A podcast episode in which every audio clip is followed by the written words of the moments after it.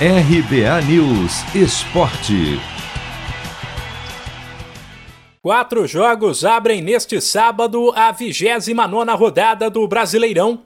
Um deles com um cara de final. Sete da noite no horário de Brasília, tem Flamengo e Atlético Mineiro no Maracanã. O líder Galo soma 13 pontos a mais que o rubro-negro, ainda assim visto como o principal adversário na luta pelo título por ter duas partidas a menos. Porém, a derrota no confronto direto pode acabar com essa história e deixar o Atlético com um caminho livre para conquistar a taça. Para piorar a situação do Flamengo, que não está bem, o time ainda terá que superar o abatimento pela eliminação na Copa do Brasil. Ainda no sábado, o Santos visita o Atlético Paranaense às 5 da tarde para tentar se manter fora do Z4.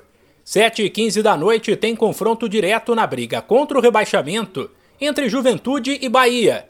E às 9, o América, que ainda sonha com o G6, recebe o Fortaleza, que luta pela vice-liderança. No domingo serão mais quatro jogos, com destaque para dois clássicos entre paulistas e gaúchos. 4 da tarde tem Grêmio e Palmeiras. E 6 e 15, São Paulo e Inter. O primeiro jogo colocará frente a frente um Verdão que ainda sonha com o título contra um tricolor desesperado, perto da Série B.